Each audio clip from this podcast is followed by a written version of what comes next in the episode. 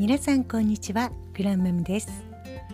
今日はアドラー心理学では尊敬をどのように語っているのかをご紹介いたします。アドラー心理学では尊敬とはありのままにその人を見ることと言っています。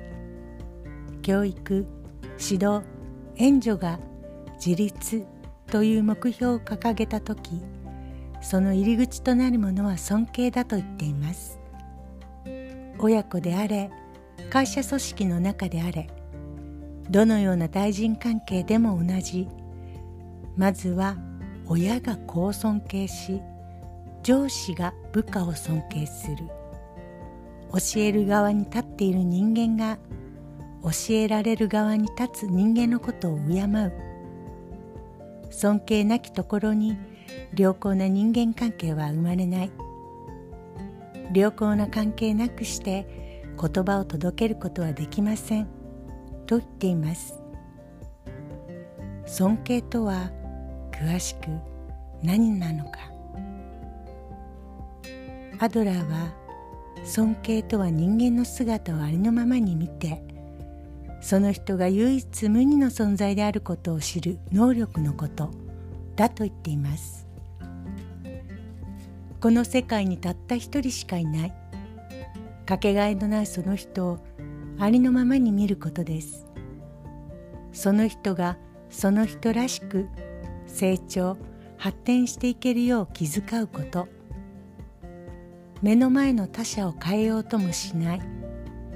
何かの条件をつけるのではなくありのままのその人を認める。そして誰かからありのままの自分を認められたならその人は大きな勇気を得る。そして自分の価値観を押し付けようとせずその人がその人であることに価値を置く。その成長や発展を援助する。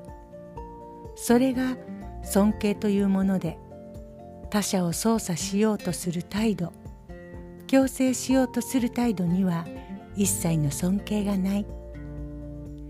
そのことで相手は変わるかもしれないし変わらないかもしれない。でもあなたの尊敬によって自分が自分であることを受け入れ自立に向けた勇気を取り戻すことになります。取り戻した勇気を使うか使わないか。それはあなたの問題ではなく相手の問題です。